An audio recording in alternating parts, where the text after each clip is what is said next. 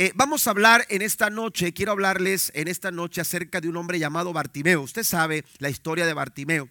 Eh, ¿Cuántas veces no hemos hablado acerca de Bartimeo? Seguramente usted conoce su historia y eh, conoce los, los, rasgos de la historia de Bartimeo. Eh, prácticamente eh, la Biblia nos indica, hermanos, que, que, Bartimeo, aunque no se nos dice mucho acerca de, de quién era él, sí se nos dice su condición, se nos dice la situación en la que él se encontraba y la Biblia nos dice claramente que era un hombre ciego.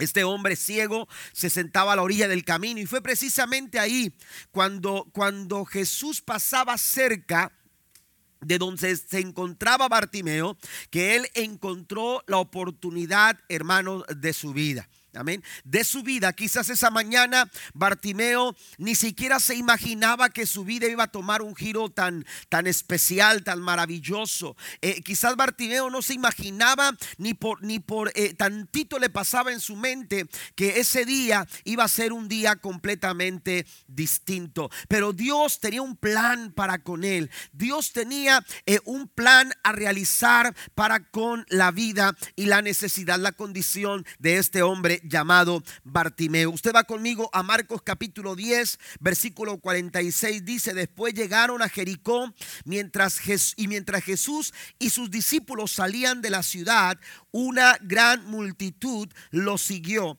un mendigo ciego llamado Bartimeo, hijo de Timeo, estaba sentado junto al camino. Cuando Bartimeo oyó que Jesús de Nazaret estaba cerca, comenzó a gritar, Jesús, hijo de David, ten compasión de mí. El verso 48 dice, cállate. Muchos le gritaban, pero él gritó aún más fuerte, hijo de David, ten compasión de mí. Cuando Jesús lo oyó, se detuvo y dijo, díganle que se acerque. Así que llamaron al ciego, anímate, le dijeron, vamos, él te llama. Bartimeo echó a un lado su abrigo, se levantó de un salto y se acercó a Jesús. ¿Qué quieres que haga por ti?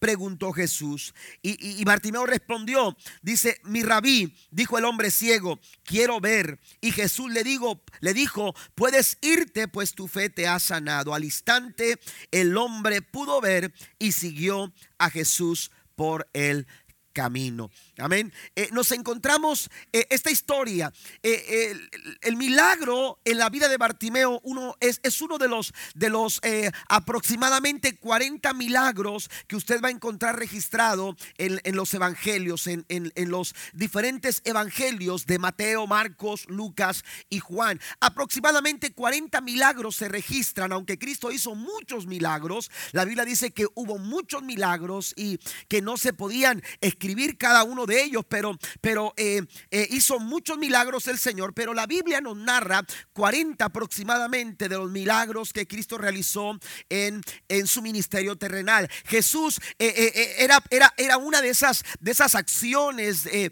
esas ministraciones al, ver a las personas enfermas. Jesús sanaba a los enfermos. Cuando hablamos del ministerio en Galilea, cuando hablamos del ministerio a, diferentes provincias a las que Cristo eh, se acercó al ver la necesidad de las personas. Y la Biblia dice que predicaba, la Biblia dice que enseñaba, pero también dice la Biblia que él hacía milagros. Pablo Hoff, que es uno de los comentaristas eh, eh, que, que, hacen algunas, algunos comentarios a la Biblia, desde los, el libro de Génesis hasta, hasta lo que es el Nuevo Testamento, en su libro Dios hizo, se hizo hombre, amén, el libro se hizo hombre de Pablo Hoff, eh, eh, cuando él habla acerca de los milagros de Jesús, él presenta cuatro propósitos, cuatro razones por las que Cristo hizo milagros. Porque el hacer milagros era, era, era, era, era, era importante y era una actividad, hermanos, común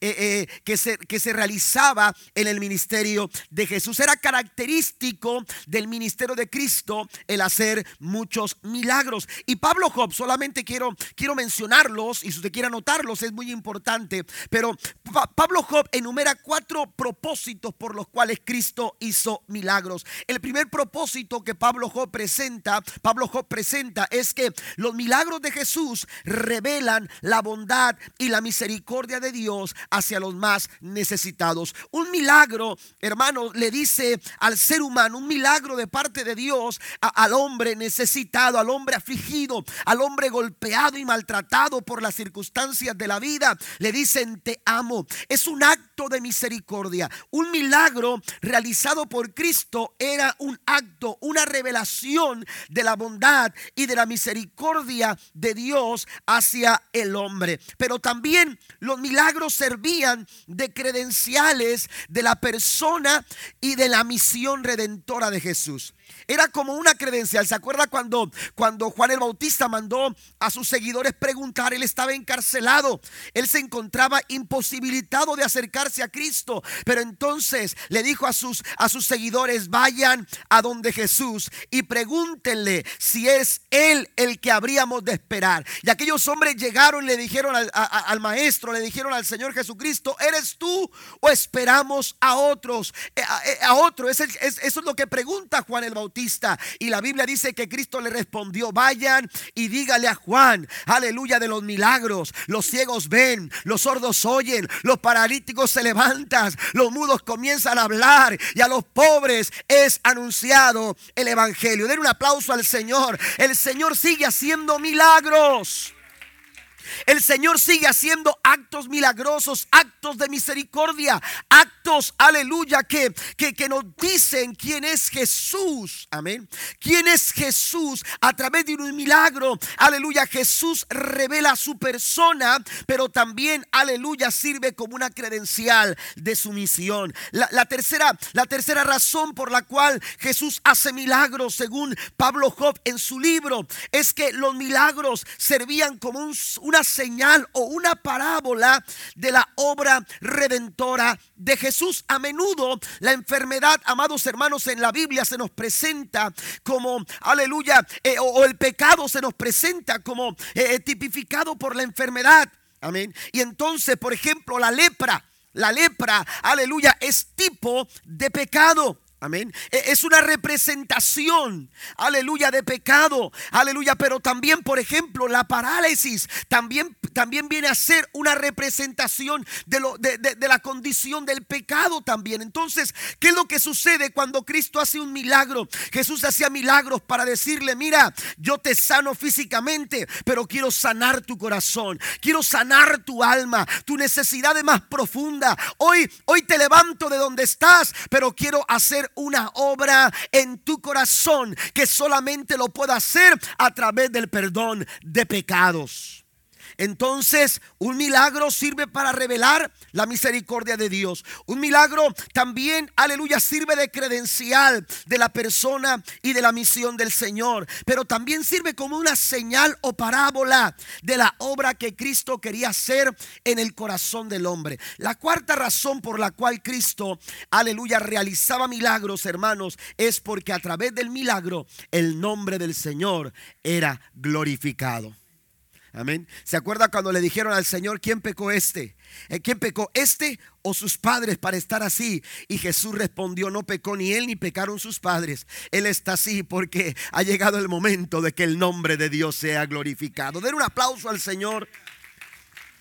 Dios tiene razones por las cuales hace cosas asombrosas, hace cosas maravillosas, hace milagros, aleluya, y a través de ello eh, nos muestra su propósito y nos muestra su plan. Y el milagro sucedido en la vida de Bartimeo, amados hermanos, no es la excepción. Aleluya, si tuviéramos a Bartimeo aquí y empezáramos a cuestionarle, yo creo que Bartimeo también nos cuestionaría a nosotros en esta noche y nos haría una pregunta que nos va a ayudar a desarrollar el tema que quiero compartirles en esta, en esta tarde. Amén. Quiero que Bartimeo nos preguntara, nos preguntaría, ¿realmente tú quieres, de verdad tú quieres tu milagro? ¿De verdad tú quieres tu milagro? Porque a veces, amados hermanos, aleluya, nos sentimos con tantas limitaciones que pensamos o llegamos a, eh, eh, a, asumir o a pensar, aleluya, que ya no habrá respuesta, que ya no hay escapatoria, que ya no hay solución a nuestros problemas, que ya no hay respuesta a nuestro clamor, porque hemos estado a, ah, eh, clamando y no hemos encontrado respuesta. Aleluya, creo que en esta noche esa sería una buena pregunta que pudiéramos responder a la luz de lo sucedido en la vida de Bartimeo. Realmente, de verdad, usted quiere su milagro. Si usted quiere su milagro, usted tiene que eh, considerar algunas cosas que se ven en el milagro sucedido en Bartimeo. La primera cosa que quiero mencionarle es que la condición física no fue un impedimento para discernir a la persona de Jesús. Fíjese bien, eh, físicamente Bartimeo estaba condicionado tenía limitaciones. Sin embargo, sus limitaciones físicas no impidieron que Bartimeo, percibiera, que Bartimeo se diera cuenta, que Bartimeo pudiera descubrir, aleluya, que algo diferente a lo que sucedía durante, durante toda la semana, lo que había pasado durante días, algo distinto estaba sucediendo en aquel lugar cuando, cuando él se encontraba al lado del camino. ¿Cuántas personas iban? ¿Cuántas personas eh, salían de la ciudad, cuántas personas entraban a la ciudad y Bartimeo estaba ahí. Bartimeo era parte, aleluya, de, de un escenario. Amén. De un escenario. Aleluya. La gente entraba y salía y se daban cuenta que Bartimeo estaba ahí puntualmente en su lugar, en el lugar indicado. Ya era parte de un escenario. Aleluya. Pero cuando, cuando Jesús camina, aleluya, cuando él salía de, de Jericó juntamente con sus discípulos, amotinado por todas las personas, el tumulto de gente, aleluya, que se amontonaba para escucharle y recibir algo de parte de él, Bartimeo percibió que era su momento, que era el momento oportuno, que era el momento de su milagro. Y él dijo, yo quiero eso, yo quiero mi milagro. Yo quiero salir de esta situación. Yo quiero romper con estas cadenas, quiero romper este yugo que me ha detenido, quiero romper esta limitación. ¿Cuánta razón tienen aquellos que dicen que las limitaciones a veces no son físicas? Las limitaciones más grandes a veces tienen que ver con nuestras emociones, tiene que ver con nuestra mentalidad. O a veces, hermanos, incluso con nuestra vida espiritual.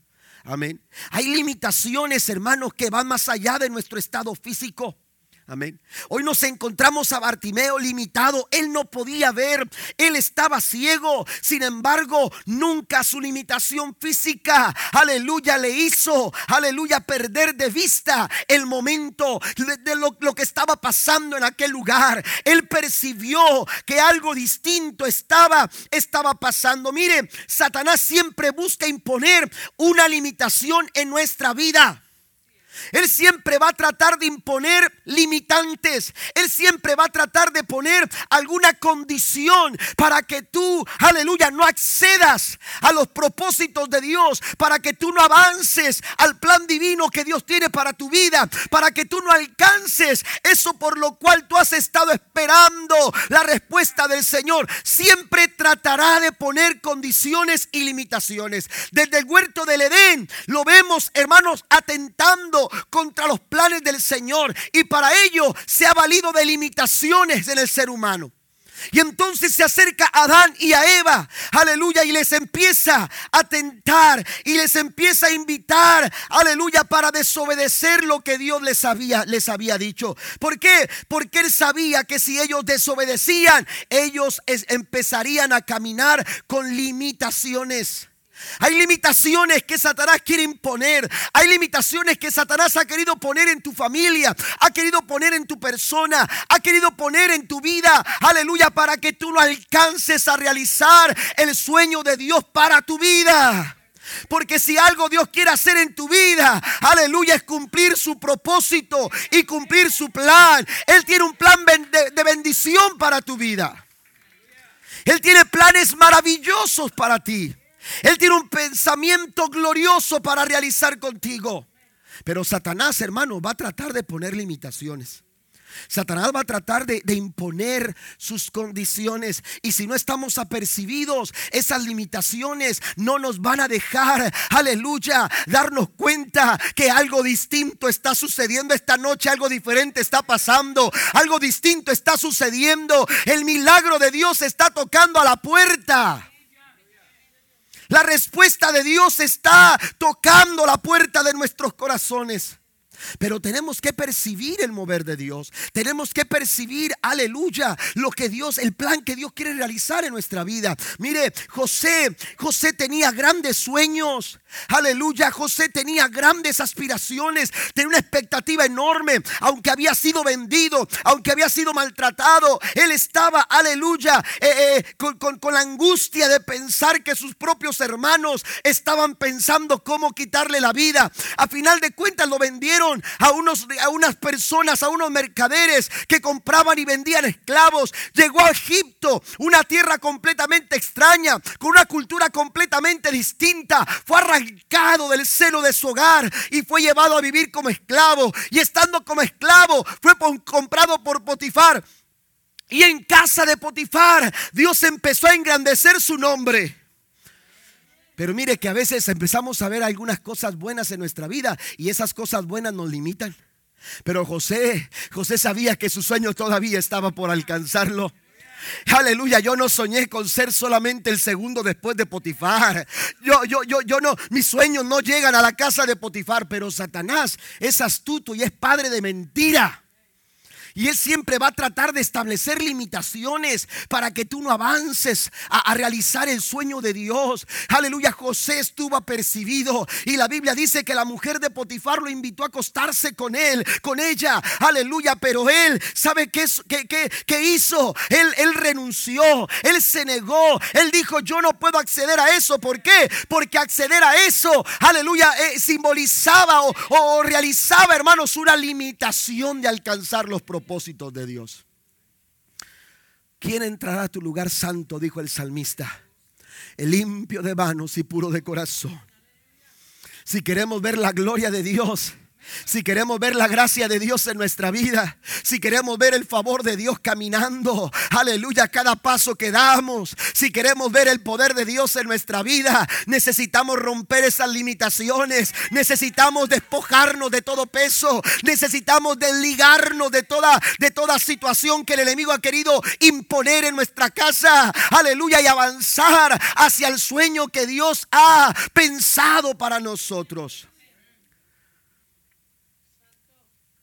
José tenía grandes sueños y Satanás buscó limitarlo para que no los alcanzara. Bartimeo estaba cansado de ser conocido como, como el ciego. Amén. Aleluya. E, era conocido como el ciego Bartimeo. Amén. E, era un hombre, aleluya, que había sido señalado por su condición. Porque los seres humanos somos así. Los seres humanos a veces somos tan crueles Amén. Y, señalamos a las personas. Amén. Y recordamos a las personas sus condiciones. Y seguramente a Bartimeo le decían el ciego. El ciego y, Bartimeo estaba con, esa, con ese, con ese eh, eh, escuchar de, de, voces, de nombramientos, que, que una y otra vez le recordaban su condición. A lo mejor por un momento, aunque él no podía ver, aleluya, y era evidente su, su situación, pero, pero a lo mejor por un momento él quería, él quería idealizar, aleluya, eh, el pensar que, que, la vida estaba, estaba bien y que, y que él podía seguir así, pero venían personas y volvían a recordarle y volvían a recordarle. Si usted va a la Biblia se dará cuenta que en el capítulo 11 del primer libro de Samuel, la Biblia nos dice que Jabez de Galad, aleluya, tuvo, tuvo una, una, un conflicto porque los, los, los amonitas llegaron, aleluya, a fin de establecer una condición sobre de ellos. Y, y los amonitas le dijeron, mira, aleluya, vamos a hacer una, un trato contigo, un pacto contigo. Y lo que vamos a hacer es que vamos a hacer alianza. Amén. Y vamos a hacer una alianza para llevarnos bien. Pero, pero para poder cerrar esta alianza, ustedes lo que tienen que hacer es sacarse su ojo derecho.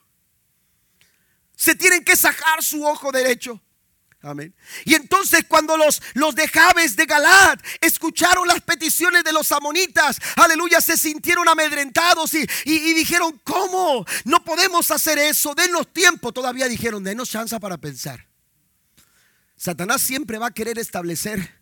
Por eso dice la Biblia que no nos hagamos amigos del diablo.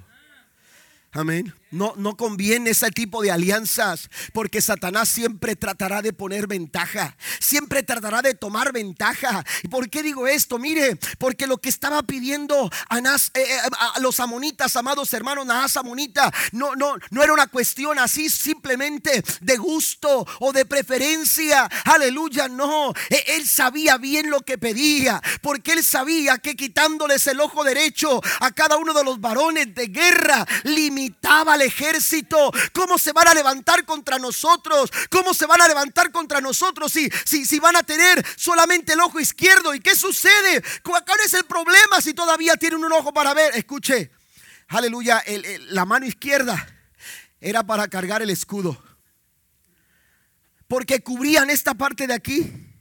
Así que cuando salían a pelear, hermanos, los, los que llevaban escudo tapaban su lado izquierdo. Y entonces el ojo derecho era el único ojo de la visión. Satanás siempre va a querer tomar ventaja en tu familia, en tu matrimonio. Tú no le puedes permitir, el Señor lo reprenda. Aleluya, no vamos a, no vamos a, aleluya, hacer acuerdo con el diablo. El diablo quiere condicionarte, el diablo quiere limitarte, pero aleluya, nada de eso puede ser posible porque para eso apareció el Hijo de Dios, Cristo Jesús, para deshacer las obras del diablo. Bendito el nombre del Señor. Esto sería una afrenta. Amén, una afrenta porque eso es lo que sucede. Satanás, Satanás quiere poner una señal, aleluya, de afrenta, porque el pecado, el pecado no dignifica, el pecado trae afrenta. Imagínense cómo iban a conocer al pueblo de Jabes de Galad. ¿Mm? A lo mejor era el pueblo de los tuertos. Es terrible. Satanás siempre querrá tomar ventaja, pero, pero el Señor, amados hermanos, tiene grandes planes para nosotros. Tenemos que estar apercibidos. Y si hay limitaciones en nuestra vida, yo quiero decirte en esta noche que tus limitaciones no son un obstáculo. No son un obstáculo, porque el Señor ha venido para derribar toda limitación. Él ha quitado toda limitación. Y Él dice, venid a mí todos los que estéis trabajados y cargados, que yo os haré descansar. ¿Cuántos alaban a Dios por ello? Número dos, ¿realmente usted quiere su milagro? Veamos lo que sucede con Bartimeo. Bartimeo nos enseña, hermanos, aleluya, que las actitudes correctas nos ayudan en las oportunidades que se nos presentan en la vida. Hay personas que se quejan por las oportunidades y es que la vida no me ha dado oportunidades. A veces, aleluya, eh, tenemos esa, esa, eh, eh, esa, esa posición, tomamos esa, esa posición, pero la verdad es que las oportunidades se dan pero no estamos listos para tomar las oportunidades que se nos presentan. ¿Por qué? Porque tenemos actitudes equivocadas. Porque no tenemos las actitudes correctas. Mire, una, una, una actitud correcta te va a llevar a una visión correcta de lo que tú quieres. Y Bartimeo, a pesar de no tener su vista, él presentó una actitud correcta y pudo visionar. Porque escuche, cuando hablamos de, de visionar en el, en el ámbito espiritual, no estamos hablando de ver con estos ojos físicos. Amén. Porque podemos tener estos ojos físicos y estar más ciegos que cualquiera.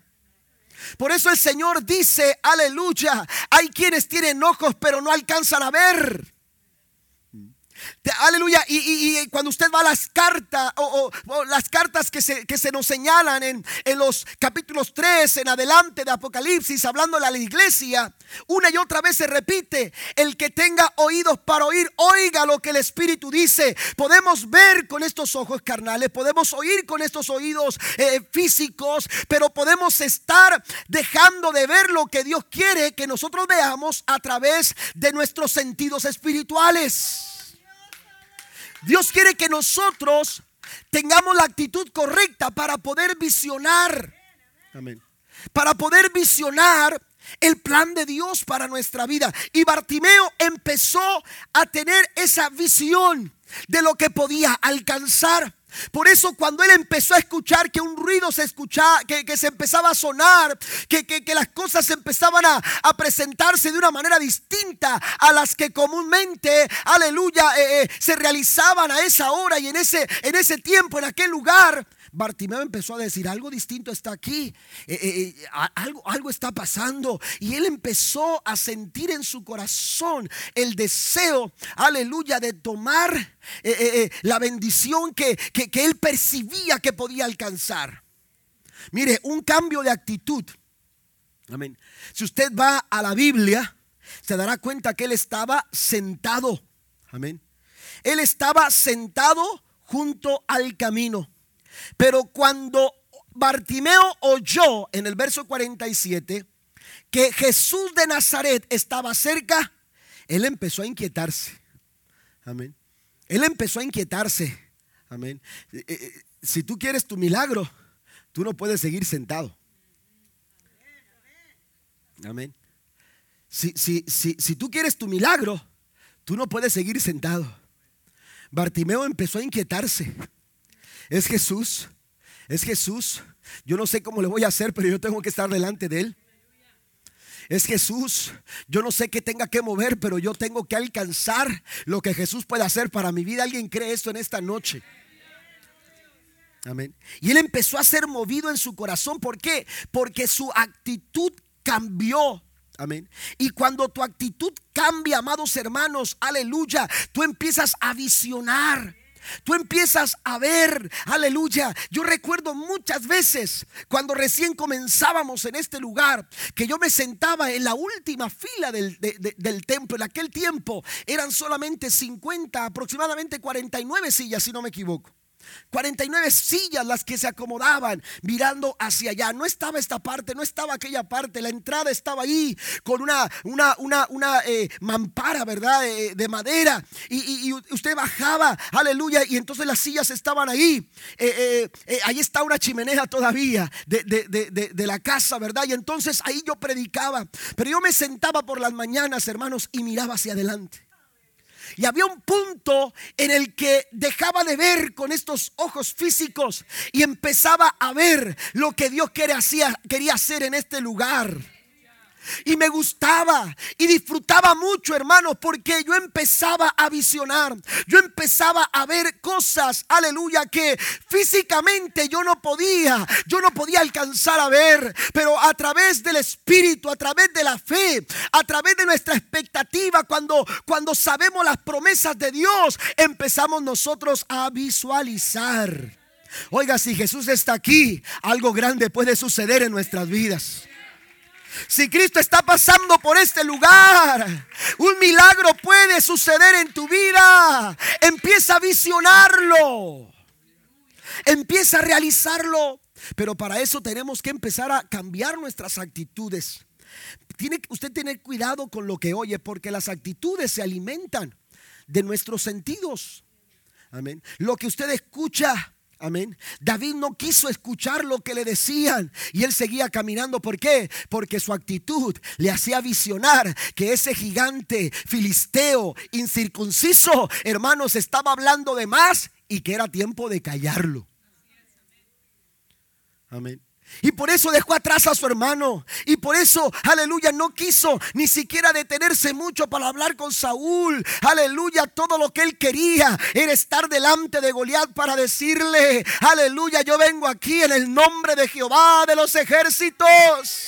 Aleluya. David estaba listo para pronunciar una palabra de victoria. Aleluya. Dios ya te ha entregado en mis manos. ¿Sabes por qué? Porque desde que llegué lo visioné. Desde que llegué te vi derribado. Desde que, desde que llegué vi que el Señor te entregó en mis manos.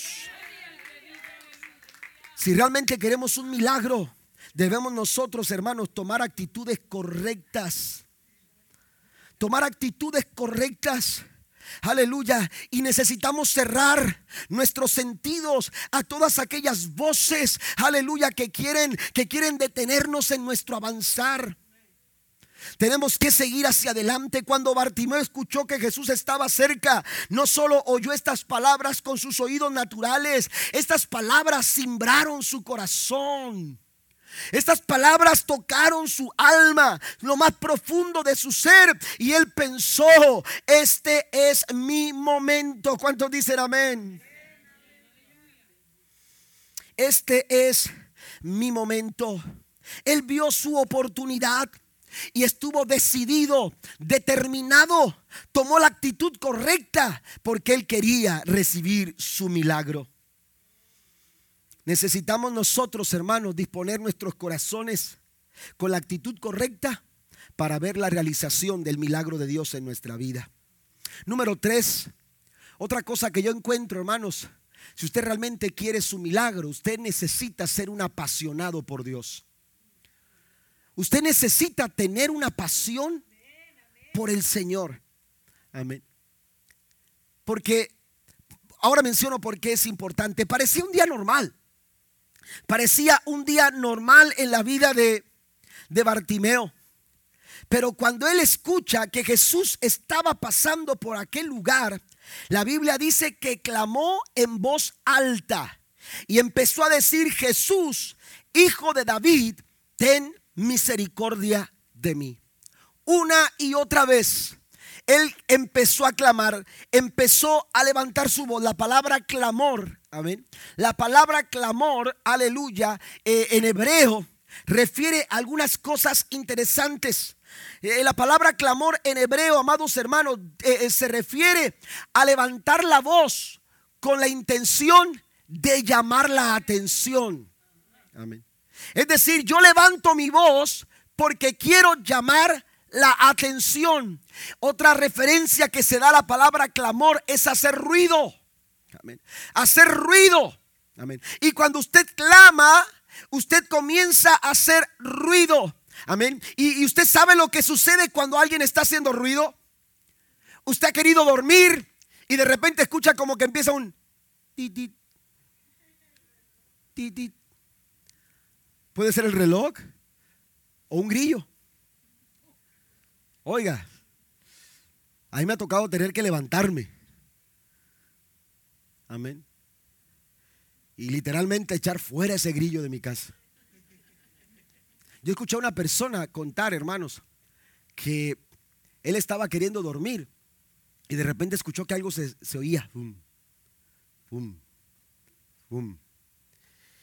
Y dice que se levantó y empezó a revisar su casa. Y, se seguía escuchando.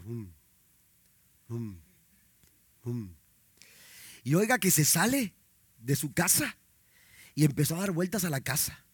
Y se seguía escuchando. Y empezó a escuchar, hermanos, de dónde venía el ruido. Y empezó a caminar. Se salió del solar y fue a dar, hermanos, en aquel tiempo, no sé todavía, pero era la fábrica en Huelva con la Hager. Hager, ¿verdad? ¿Y sabe qué eran? Eran los abanicos.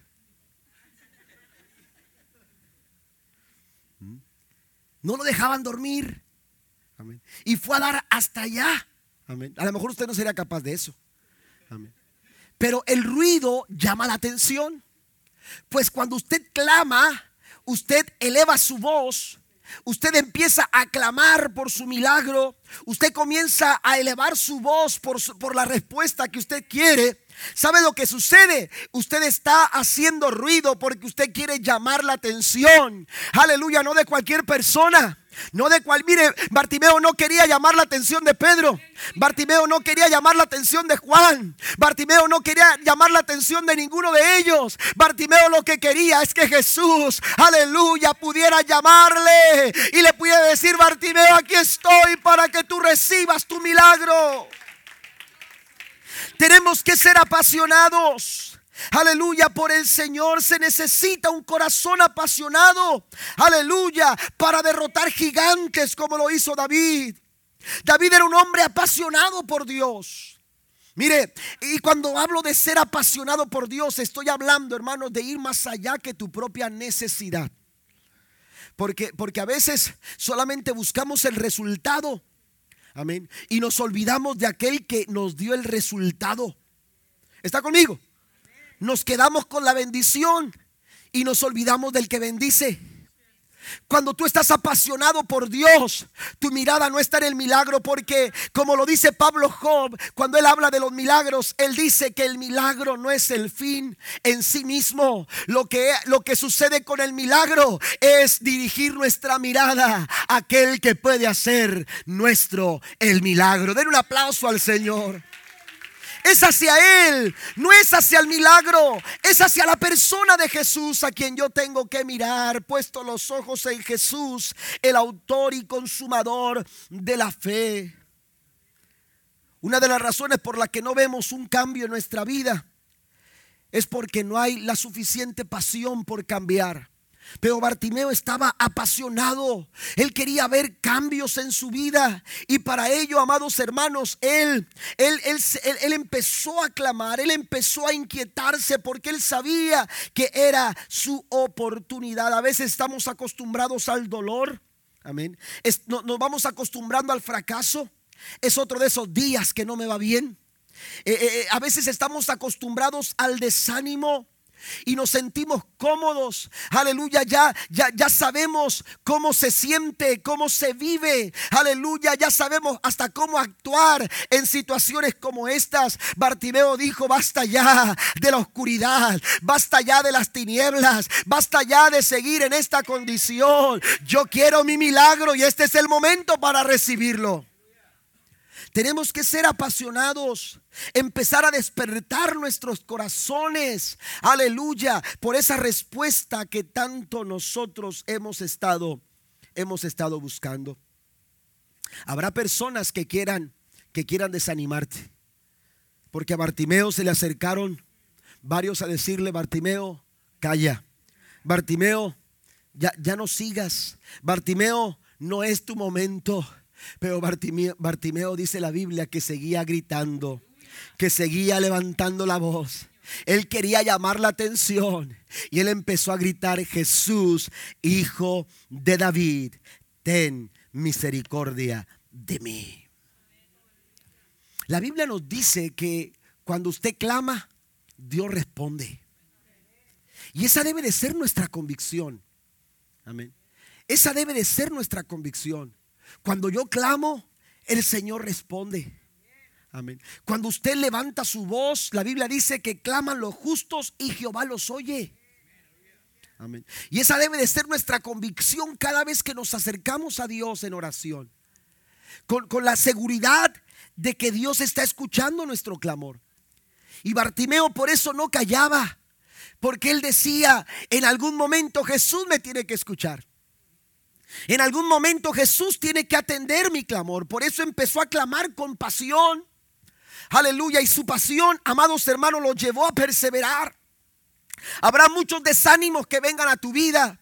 Habrá muchas personas que traten de impedir que tú avances, situaciones que traten de impedir que tú lo alcances, situaciones que se levantarán en tu contra para que tú no sigas adelante, pero tú tienes que perseverar, tú tienes que continuar. Aleluya, si tú quieres tu milagro, tú lo vas a recibir. ¿Cuánta razón tiene Santiago cuando dice la oración eficaz del justo? Puede mucho. Santiago capítulo 5, verso 16. Amén. La oración eficaz del justo puede mucho. Y a veces catalogamos la oración eficaz como, como aquella que, que sabe lo que quiere. En parte es, es, así. Amén. Pero hay, hay elementos, hermanos, que hacen de la oración del justo una oración eficaz. Y, parte de esa oración, amados hermanos, tiene que ver con la pasión. Tiene que ver con la perseverancia. Por eso el apóstol Pablo decía, gozosos en la esperanza, sufridos en la tribulación, pero sean constantes. Amén. Sean constantes, perseveren, perseveren. El apóstol Pablo escribía una y otra vez, aleluya, de la oración con ese sentido, dándole esa connotación, una oración continua. Quiero que en todo tiempo los hombres puedan levantar manos santas en oración, en ruego. Por nada estén afanosos, dice el apóstol Pablo, sino que sean conocidas todas nuestras peticiones en oración y súplica. A los tesalonicenses le dice, oren sin cesar, no se detengan, sigan clamando, sigan pidiendo, porque la oración eficaz, la oración que persevera, la oración que es constante, la oración que no se detiene, esa dará resultado. ¿Le puede dar un aplauso al Señor esta noche? Es la oración que atrae a Dios, aquella que es ferviente, aquella que es perseverante, la cual no se rinde hasta que venga su milagro. Amén. Esa es la oración que atrae el corazón, el corazón de Dios.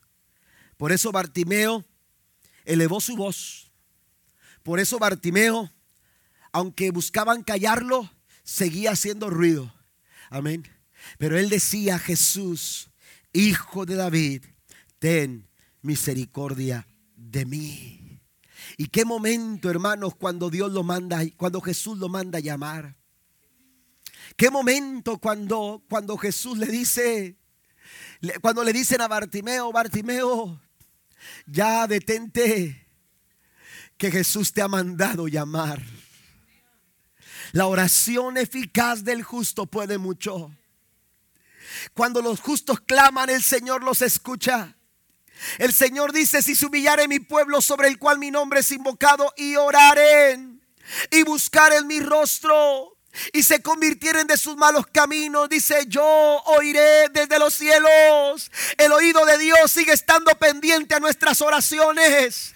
El oído de Dios sigue, sigue, sigue escuchando el clamor que, que sale de lo profundo de nuestro corazón. El Señor está listo para derramar sus bendiciones. Y dice el Señor, yo iré desde los cielos, perdonaré sus pecados y sanaré su tierra. Bendito el nombre del Señor. Ha llegado el momento del milagro, ha llegado el momento de la respuesta. Porque cuando tú clamas, cuando el pueblo clama, el Señor responde. Y le dijeron, el maestro te llama. Y cuando Jesús lo llama y es traído Bartimeo donde está Jesús, la Biblia dice que le preguntó, ¿qué quieres que yo haga? Amén. Y Bartimeo no titubea. Y Bartimeo le dice al Señor, quiero ver. Quiero ver. Si, el Señor te preguntara en esta noche, ¿qué es lo que tú quieres? ¿Qué quieres que yo te haga? ¿Estás listo para responderle? ¿Estamos listos para responder, iglesia? ¿Estamos listos para decirle, Señor, quiero recibir este milagro? Quiero recibir esta respuesta. Quiero, quiero, quiero recibir esta, eh, eh, esto por lo cual estoy pidiendo, por lo cual estoy clamando. Jesús le pregunta a Bartimeo, ¿qué quieres que, que yo te haga? Y la respuesta de Bartimeo, hermanos, es clara. Quiero dejar esta vida de oscuridad porque quiero empezar a ver. Y al momento Jesús le dijo, tu fe te ha sanado. Den un aplauso al Señor. Tu fe te ha sanado. Pero hay una cuarta cosa que yo quiero mencionar y ya estoy terminando. La cuarta cosa, hermanos, es que cada uno de los milagros que se reciben debe posicionarnos para algo más. Amén. Debe de ponernos en la posición para recibir algo más. Ese es el problema cuando, cuando solamente tenemos nuestra mirada en el milagro. Porque después del milagro eh, eh, eh, nos limitamos. Pero cuando tú estás abierto, estás apasionado por el Señor y abierto tu corazón a lo que Dios quiere hacer en tu vida, tú siempre sabrás que el milagro que Dios realiza en tu vida te posiciona Amén. ¿Para qué? Para recibir algo más de parte de Él. Y esta situación me gusta mucho. Yo quiero que la veamos. Porque dice el verso número 52. Y Jesús le dijo, puedes irte, pues tu fe te ha sanado. Al instante, amén, el hombre pudo ver. Pero note cómo concluye la narración de Marcos del milagro de Bartimeo. Le dice, y siguió a Jesús por el camino. Jesús le dice, te puedes ir porque el milagro es tuyo. Ya recibiste lo que tú buscabas. Pero Bartimeo descubre su corazón y Bartimeo descubre que el milagro, amados hermanos, es bien recibido. Pero siempre en el Señor habrá un escalón más. Siempre habrá algo por lo cual nosotros podamos avanzar. Y es que el milagro nos pone en la posición y en la dirección correcta para poder ver la gloria de Dios continuamente derramándose en nuestras vidas. Eh, usted tiene que entender que las misericordias de Dios son nuevas cada mañana. Y usted no puede pensar que la misericordia de Dios que usted recibió el día de hoy, el día de mañana, usted no tiene, usted, usted, usted dice, bueno, tendré la seguridad o no. Usted tiene que tener la seguridad esta noche de que mañana el Señor mostrará su misericordia y la hará manifestar a favor de los suyos. ¿Cuánto dice el amén? La misericordia de Dios es nueva cada mañana porque Él no cambia, Él sigue siendo el mismo de ayer, de hoy y por todos los siglos. Pero cuando usted recibe un milagro, milagro, aleluya, nos hace posicionarnos para recibir algo más. Para recibir algo más. Póngase de pie, por favor, en esta, en esta noche. En la Biblia usted se va a encontrar mucho acerca de este, de este cuarto punto. David estaba tranquilamente apacentando las ovejas de su padre cuando de repente le mandaron decir, tu papá necesita que vayas a casa. Y cuando llega a casa, el papá le dice, David, estoy preocupado por tus hermanos. Necesito que dejes de hacer lo que estás haciendo y vayas al campamento. Lleves algunas, algunos víveres y te des cuenta cómo están tus hermanos. Quiero noticias de ellos. Quiero saber que están bien. Amén. ¿Y sabe qué hizo David? Hizo lo que su padre le dijo. Pero qué tremendo, qué tremendo los planes del Señor. La Biblia dice, mis pensamientos no son como vuestros pensamientos. A veces nosotros decimos hasta aquí, Dios dice, todavía tengo algo más que hacer contigo. Y entonces David llega al campamento, hermanos, sin pensar que ese día él se iba a enfrentar a una de las situaciones más complicadas de su vida. ¿Y sabe qué sucedió? Se enfrentó a Goliat enfrentó a Goliat y lo mató, lo venció, pero las cosas no quedaron ahí. Porque en ese momento David tomó la posición que Dios había planeado que David tomara. Porque después de un milagro hay que seguir a Cristo. Permítame decirlo de esta manera. Para recibir un milagro hay que recibir a Cristo. Para recibir un milagro necesitamos ver a Jesús. No ver el milagro. No, no, no, no poner la mirada en el milagro. La Biblia dice que a los que creen, estas señales los van a seguir. Estas señales seguirán a los que creen. A los que tienen su mirada puesta en Jesús. Porque para recibir un milagro hay que seguir a Cristo. Para recibir lo que tú necesitas Tú tienes que ver a Jesús, porque los que miraron a Él, dice la Biblia, fueron alumbrados y sus rostros no fueron avergonzados. David decía, alzaré mis ojos a los montes, ¿de dónde vendrá mi socorro? Mi socorro viene de Jehová que hizo los cielos y la tierra. Usted necesita ver a Cristo en esta noche, seguir a Cristo en esta noche para recibir el milagro. Pero después de recibir el milagro, tenemos que seguir a Cristo otra vez. No podemos perderlo de vista. Tenemos que seguirlo a Él, relacionarnos con Él, caminar con Él, estar en comunión con Él. Mire, es interesante darnos cuenta que Jesús le dijo a Bartimeo, vete. Ya recibiste lo que tú querías. Pero Bartimeo dijo, no, Señor. No, Señor.